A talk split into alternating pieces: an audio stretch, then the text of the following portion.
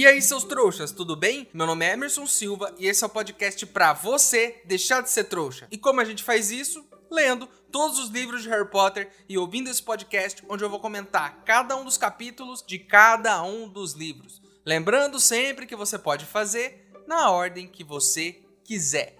Hoje vamos comentar o capítulo 29 de O Cálice de Fogo, o sonho. Mas antes, no último episódio do podcast, no bloco final, a gente continuou com o nosso novo quadro, onde eu fiz uma pergunta para vocês. E eu perguntei: vocês acham que essa regra da última tarefa do torneio Tribruxo, onde quem pontuou mais leva apenas alguns minutos de vantagem na última tarefa, vocês acham isso justo? O Lauro respondeu para mim lá no Instagram que se a última tarefa não fosse decisiva, ninguém iria se esforçar, porque não teria chance de ganhar e que a pontuação pode ser um critério talvez para desempate, para definir segundo, terceiro e quarto lugar, já que depois que o campeão pegou a taça, né, o jogo acabou. Eu concordo com você, Lauro, é importante que todos tenham chance de ganhar. Você me convenceu quanto a isso. Mas acho que os campeões com mais pontos poderiam ter uma vantagem além de começar tipo 5 minutos antes. Né? Outras coisas, tipo, sei lá, saber que obstáculos vão estar lá no labirinto antes de entrar, por exemplo. Legal, seria uma vantagem que colocaria eles um passo à frente e tornaria a tarefa mais difícil para quem pontuou menos. Inclusive, eu já tive uma ideia aqui de como o Harry pode ganhar essa taça na molezinha. Mas eu não vou falar agora, eu vou deixar para contar a minha ideia para vocês no dia da tarefa. Então fiquem ligados aqui. Se você não entendeu, essa foi a minha ideia para criar um gancho para vocês ficarem curiosos e continuarem ouvindo o programa para ouvir a minha ideia lá na frente. Então, estou fazendo isso agora. Eu crio a curiosidade e aí vocês vão, sacou? Isso é estratégia de marketing. Antes de começarmos, eu queria mandar um abraço para Kelly e para o noivo dela, o Marcel. Os dois maratonaram o podcast durante as suas longas viagens de carro. Vocês são heróis, porque nem eu aguento me ouvir por tanto tempo assim. Então, parabéns pela coragem, pessoal. Então é isso, dados nossos recados, bora pro episódio de hoje.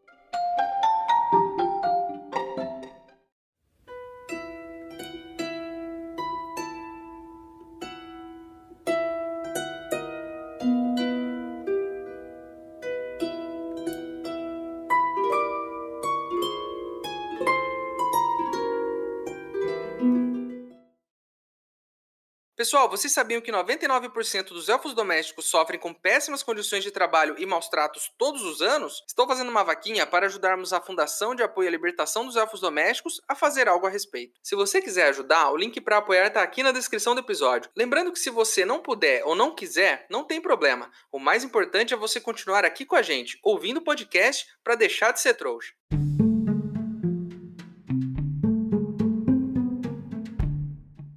O nosso capítulo começa com o Harry, o Rony e Hermione falando sobre o que aconteceu na noite passada, sobre o Sr. Crouch totalmente perturbado da cabeça, sobre o Krum desmaiado lá no chão e sobre o Hagrid absurdamente bravo. Eles se questionam se foi o Crouch que estuporou o Krum, já que ele não parecia estar em condições de fazer isso.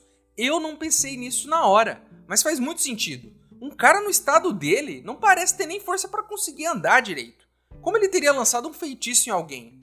Será que mais alguém apareceu por ali naquela noite e desmaiou o Krum? Será que a matéria da Rita Skeeter é verdade? E Hermione deu poções do amor pro Krum e naquela noite era dia de dar mais uma dose e para isso ela desmaiou ele atrás de um arbusto? Jamais saberemos. Enfim, eles vão conversando até o Corujal sobre isso né? E eles vão lá enviar uma carta para os Sirius para contar tudo o que aconteceu, como o Sirius pediu para eles para que eles contassem tudo. E depois de um tempo que eles estão lá no Corujal, eles começam a ouvir uma conversa, se aproximando do, do Corujal também. É o Fred e o Jorge, e eles estão falando sobre mandar um bilhete para alguém. E aí um deles, não sei se é o Fred ou se é o Jorge, disse que se eles mandarem o tal do bilhete, vai ser chantagem. Vai ser classificado como chantagem. E quando eles se encontram lá no Corujal, com o Harry, Rony e Hermione, eles meio que desconversam, né? Eles combinam que, ó, oh, eu não pergunto o que vocês estão fazendo, vocês não perguntam o que eu tô fazendo e tá tudo certo. E aí o Harry, Rony e Hermione vão embora. O Rony fica bem encanado com esse papo aí. Ele diz que ano que vem é o último ano dos gêmeos e que eles estão pensando no futuro depois da escola e no que eles vão fazer depois que eles saírem.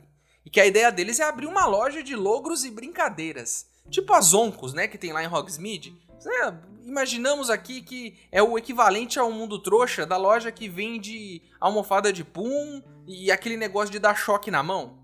talvez o jovem não saiba o que é isso, mas antigamente as pessoas davam choques umas nas outras para se entreter. Né? Você colocava um, uma maquininha de choque na mão e cumprimentava as pessoas dando choques nelas, né? E causando aí até danos cerebrais graves, enfim. Essa era a diversão da época, né? E aí pro Rony, talvez eles estejam chantageando alguém para conseguir o dinheiro para abrir a loja, porque é muito difícil conseguir o dinheiro para abrir um negócio próprio. E o pai deles não tem essa grana, então eles estão tentando dar um jeito e talvez o caminho seja a chantagem. Olha, é, eu não quero que vocês me entendam mal aqui. Eu sou a favor do empreendedorismo, eu sou mesmo, sou muito a favor. Mas acho que não é uma boa ideia começar o seu negócio cometendo um crime, chantageando alguém. E eu tenho uma dica aqui muito melhor para os gêmeos, para eles poderem conseguir esse dinheiro. Eles podem ir atrás de um investidor. Né? Vamos pensar aqui, quem tem grana no mundo bruxo e pode investir nesses dois? Tem o Harry. O Harry tem grana, não tem? Será que ele não ajudaria os dois a abrirem a loja deles? Também tem o Lúcio Malfoy, mas eu acho que ele não investiria nos dois, né? Porque, enfim, o Lúcio não gosta muito dos Weasley, tem aquele rolê todo. Mas quem sabe, se fizerem um bom né, discurso de venda ali, podem convencer o cara. Quem mais é rico nesse mundo que pode ajudar os dois a abrir o um negócio, né? Eu tô pensando aqui agora e não me vem mais ninguém rico no mundo bruxo. Eu não conheço mais ninguém. A gente só conhece os pobres. Só conhece gente pobre no mundo bruxo. Os ricos, uh, os únicos ricos que eu conheço aqui são o Harry, que tem lá um monte de moeda que, que os pais dele deixaram, e tem o Lúcio Malfoy, que é um rico chato, mas que mora numa mansão lá e, pelo que a gente entendeu, ele é bem rico. Mas eu não conheço mais nenhum outro rico. Talvez Nicolau Flamel, né? Porque Nicolau Flamel criou a pedra filosofal que faz ouro. Então, no mínimo rico ele tem que ser, né? Porque pra que ele criou essa pedra, então? Quem são as pessoas ricas do mundo bruxo? Será que a gente vai descobrir um dia? Enfim, os três esperam as aulas do dia terminarem e vão atrás do professor Moody para saber se ele pegou o cara que desmaiou o Krum na noite passada. Primeira coisa aqui, o Moody, ele com certeza tá com um problema aí com álcool. Né? Eles conversam ali uns 10 minutos com ele e o professor toma tipo uns 3 goles de uma garrafinha que ele carrega ali. Se ele é um cara tão vigilante, tão atento e tão preocupado com a segurança, ficar enchendo a cara de birita não vai ajudar ele a ficar mais atento, não. Geralmente, quando você bebe muito, você fica sonolento. Torço aqui para que ele esteja tomando um guaraná, um cafezinho ou até uma água. Né? Pode muito bem ser água, ele é, ele é o tipo de pessoa que carrega a própria água. O que não é má ideia. Eu já falei aqui nesse podcast para você pensar duas vezes antes de beber qualquer coisa que você não saiba de onde veio. Nisso ele tá certo. Às vezes tem um feitiço ali que sai água geladinha da garrafinha dele, olha só. Eu gostaria de ter um cantil desses, hein? Gostaria. Uma aguinha gelada é sempre bom. Mantenham-se hidratados, pessoal. É muito importante beber água sempre. Essa é a dica de saúde do episódio de hoje. Enfim, o Moody diz que não achou ninguém lá no mato. E ele diz, inclusive, que o Harry devia estar mais preocupado com a terceira tarefa do tribruxo do que com quem ficou desmaiando o Krum lá no meio do mato. E até que enfim, meus amigos, até que enfim, alguém reconheceu o que eu venho falando aqui faz tempo. Eu venho fazendo essa denúncia aqui há vários episódios. E até que enfim, Moody concordou comigo. Moody disse pro Harry que para ele vai ser moleza, porque no primeiro ano ele passou por vários obstáculos para chegar na Pedra Filosofal. Ele só esqueceu de mencionar isso foi o mais fácil. Porque no segundo ano, Harry enfrentou um Diário do Mal e um Basilisco, que é uma cobrona gigante. No terceiro ano, Harry enfrentou 100 Dementadores, sozinho, depois de viajar no tempo. Eu não tenho dúvidas de que o Harry é o candidato mais preparado para ganhar a taça desse torneio. E não é porque ele é o protagonista da história, não, não estou favorecendo ele por isso. É porque faz sentido. Quem tem mais chance de vencer uma corrida, por exemplo? Um cara que corre todo dia ou um que está correndo pela primeira vez ali em 15 anos? Meu amigo, o Harry é maratonista, todo ano alguém quer matar esse menino. Passar por um labirinto ali com meia dúzia de feitiço vai ser molezinha para ele. Eu quero ver o Cedrico passar por um basilisco sozinho. Eu quero ver o Krum enfrentar 100 dementadores. Eu quero ver a Fleur enfrentar o coisa ruim. Esse pessoal aí não tá nem perto do preparo que é como se o Harry tivesse se preparado a vida toda para esse momento. Esse momento é dele. E até que enfim alguém concordou comigo. E essa pessoa foi olho tonto, precisou um maluco alcoólatra aparecer para concordar comigo. Isso talvez não seja uma boa notícia, né? Mas enfim, não demora muito e o Sirius responde o bilhete que o Harry mandou, contando o que aconteceu. E aí ele disse pro Harry que ele não devia estar tá saindo durante a noite, ele devia se cuidar mais, que alguém tá atrás dele e poderia ter estado lá naquela noite e até matado ele, né? Que ele poderia ter morrido naquela noite. Eu não tinha pensado nisso, mas Realmente foi um cenário bem perigoso, né? O Sirius também disse que alguém colocou o nome do Harry no cálice por algum motivo, que ele tem que tomar cuidado com isso. E é verdade, às vezes a gente esquece desse detalhe. Né? A gente fica tão imerso aqui nas tarefas, nas complicações, é Dobby, é guerricho, é, é, é, é ovo que, que precisa entrar embaixo d'água com ele, e a gente esquece que alguém colocou o nome desse menino no cálice de fogo por algum motivo, e a gente talvez descubra da pior maneira possível. Será que teremos um quarto livro sem Harry Potter? Não, não tem, né? É, o resto dos livros é tudo com o nome dele lá, então provavelmente ele tá vivo, mas é, um, é uma tensão aqui que você fica, né? A Hermione até diz que se alguém vai pegar o Harry, vai ser agora, durante a terceira tarefa. Porque se pôs o nome dele no cálice, provavelmente seria durante uma das tarefas. Passou a primeira, passou a segunda, não aconteceu nada, e agora? Eu não me surpreenderia se alguém aparecesse no meio do labirinto e desse uma porretada na cabeça dele e sequestrasse esse menino. Inclusive, pode ser a mesma pessoa que deu a porretada no Krum ali. Já estava treinando pro, pro dia do, da terceira tarefa. O Harry termina de ler o bilhete, né, e qual é a primeira reação dele? Ele diz que o padrinho não tem moral para falar isso, que o padrinho aprontou muito na época em que estava em Hogwarts e que não tem moral para ficar dando lição de moral no Harry. Olha, eu só acho aqui, não tenho certeza, tá? Mas só acho que não tinha ninguém procurando o Sirius para matar ele quando ele estudou em Hogwarts. Eu só acho. É, então é muito mais fácil você aprontar quando não tem ninguém tentando te matar todo dia. Então pro Harry é muito mais difícil. Ele tinha que pensar um pouquinho nisso. E aí fica a dica para vocês. Você que é pai, ou que pretende ser pai, ou que é um tio e quer dar uma lição de moral nos seus filhos ou nos seus sobrinhos.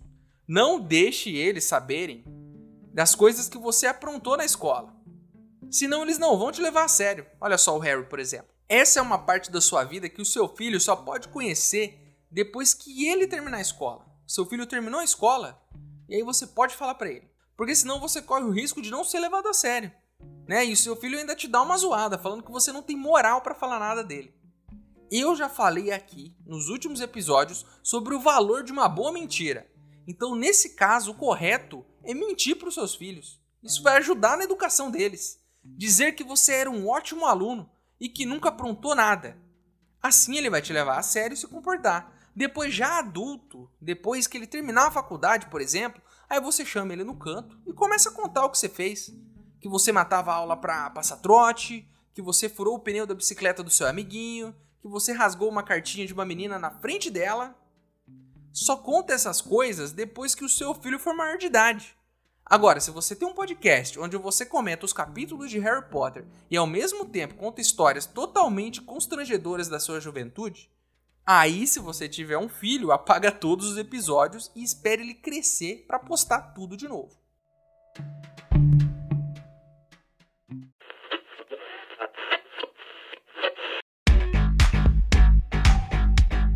Confira agora mais um episódio de Sou tão rico que nem preciso usar magia, o reality show que mostra a vida dos bruxos mais ricos do mundo. No episódio de hoje vamos conhecer Haroldo, um bruxo tão rico, mas tão rico que seus elfos domésticos têm seus próprios elfos domésticos.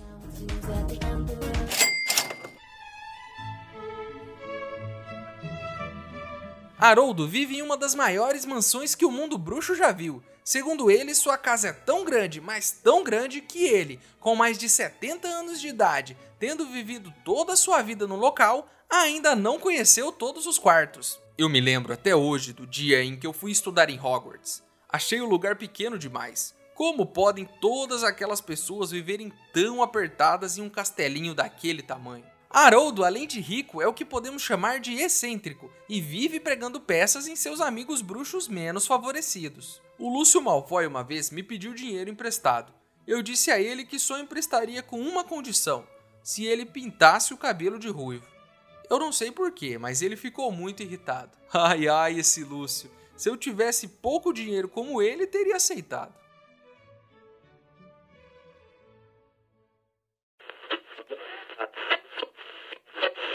Ei, seu trouxa, se você tá curtindo o podcast, não se esqueça de deixar uma avaliação na ferramenta que você estiver ouvindo, caso ela tenha esse recurso, é claro. Assim o programa ganha uma moral e chega ainda mais trouxas como você.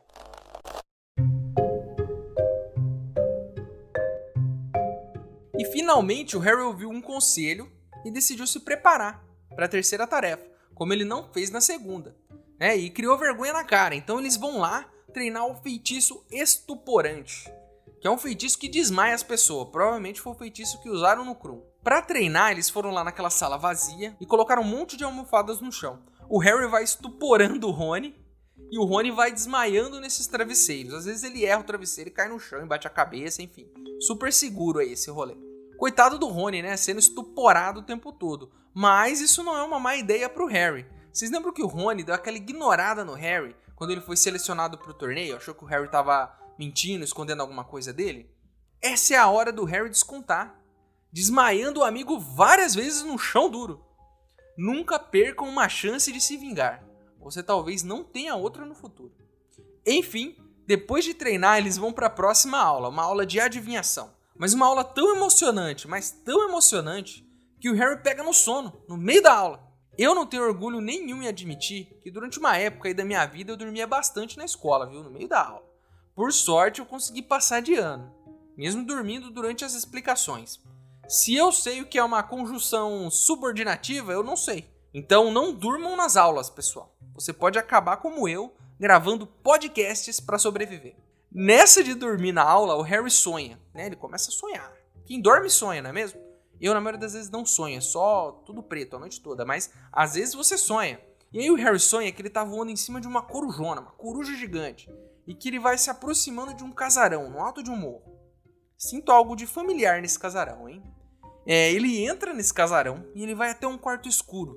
E nesse quarto ele vê uma poltrona virada de costas para ele. De um lado dessa poltrona tem uma cobra gigante e do outro um homenzinho baixinho.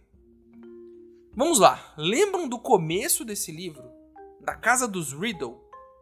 Parece que voltamos para lá, né? O sonho do Harry é meio que uma volta para aquela casa.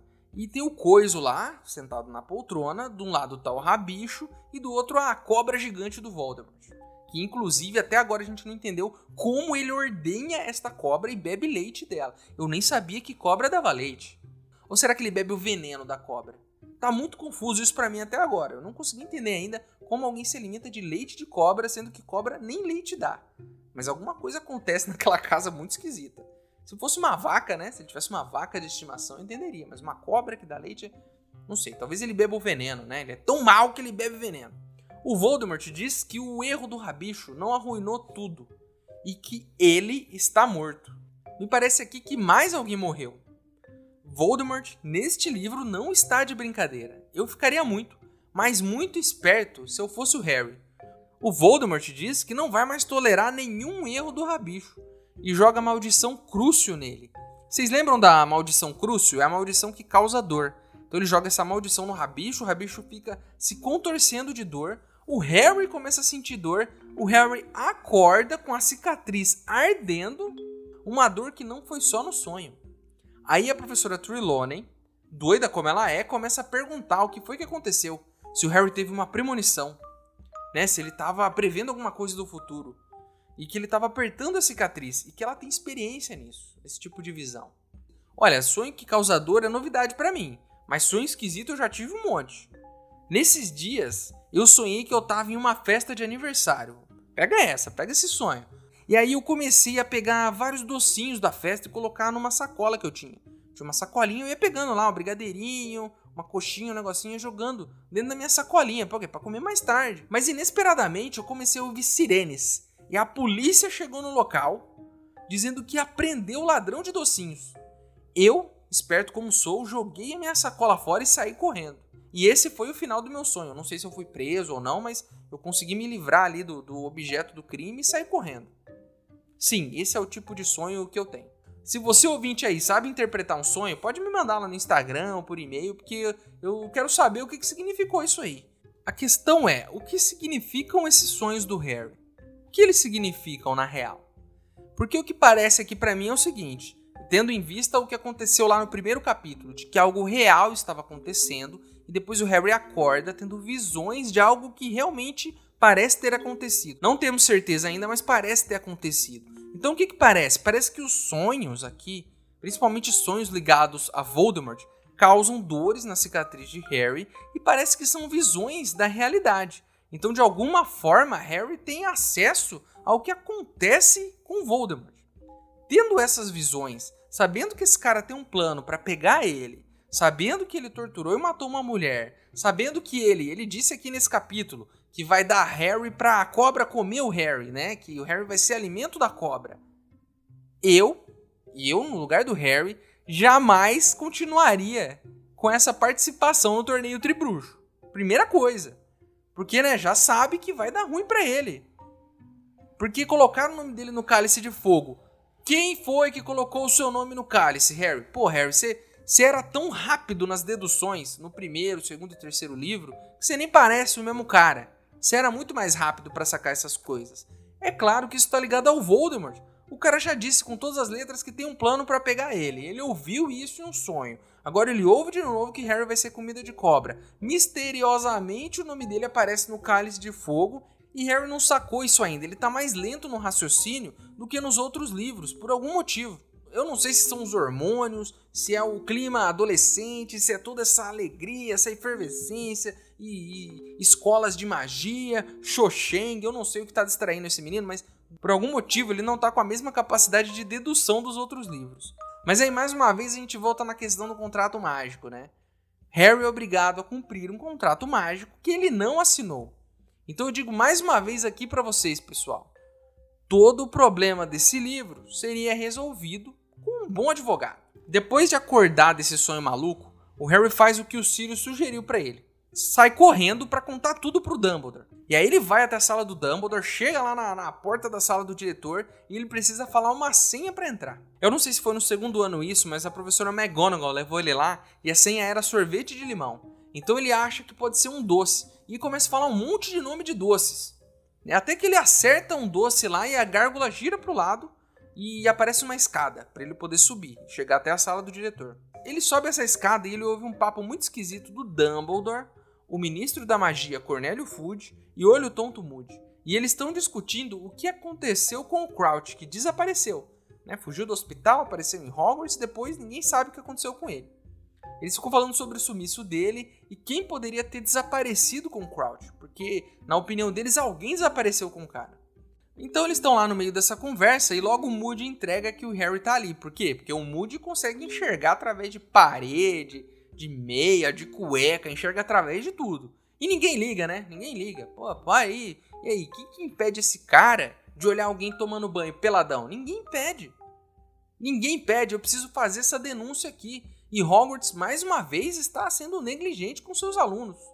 É o cara ver que o Harry tá lá atrás da porta e fala: Ô Dumbledore, o Harry quer falar com você aqui. E aí nisso o capítulo termina, nessa tensão aí de Harry atrás da porta e olho tonto Moody olhando através das cuecas dele. Nosso capítulo termina e eu só fiquei com uma coisa na cabeça aqui. A senha que faz a gárgula se mover foi torrão de barata. E isso me deixou ao mesmo tempo curioso e com nojo. Existe no mundo bruxo um doce que se chama torrão de barata. E eu fiquei curioso para saber se esse seria um doce em formato de barata ou uma barata em formato de doce? Eu sinceramente nem sei se eu quero saber a resposta para isso.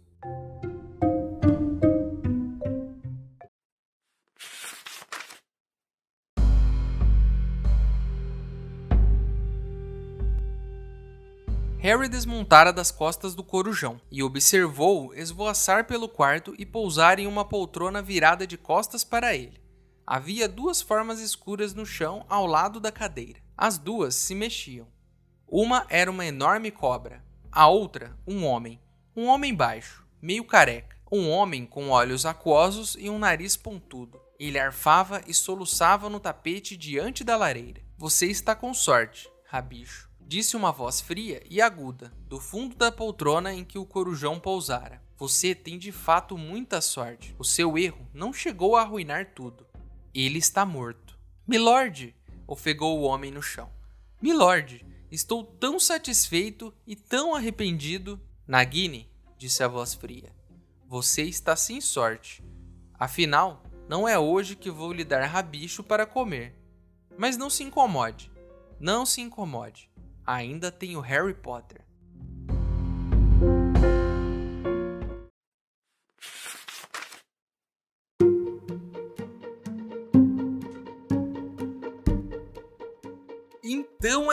Isso, meus queridos, terminamos mais um capítulo de Harry Potter e o Cálice de Fogo. A capa do episódio de hoje foi ilustrada pelo Adrian Macho. Seguindo aqui com a parte do programa onde o maior trouxa de todos, eu, pergunto para vocês, os outros trouxas, o que vocês acham que os gêmeos poderiam fazer para conseguir dinheiro para abrir o seu próprio negócio? Lembrando que não vale chantagem, hein? Se você tiver algo para acrescentar, tiver alguma coisa que eu deixei de falar ou só quiser abrir o seu coração, o nosso e-mail é e-maildostrouxas@gmail.com. Ele tá aqui na descrição do episódio. Manda o seu e-mail para mim que se eu gostar, eu vou ler ele aqui. Agora você pode virar um apoiador do podcast. O link tá aqui na descrição, mas se você não puder ou não quiser, não tem problema. O mais importante é você continuar aqui com a gente, ouvindo cada um dos episódios para deixar de ser um trouxa. Para quem quiser me seguir nas redes sociais e ver o que eu ando fazendo por lá, meus usuários estão aqui na descrição do episódio. Certo? Então é isso, espero vocês no próximo episódio. Meu nome é Emerson Silva e esse é o podcast para você deixar de ser trouxa. Tchau!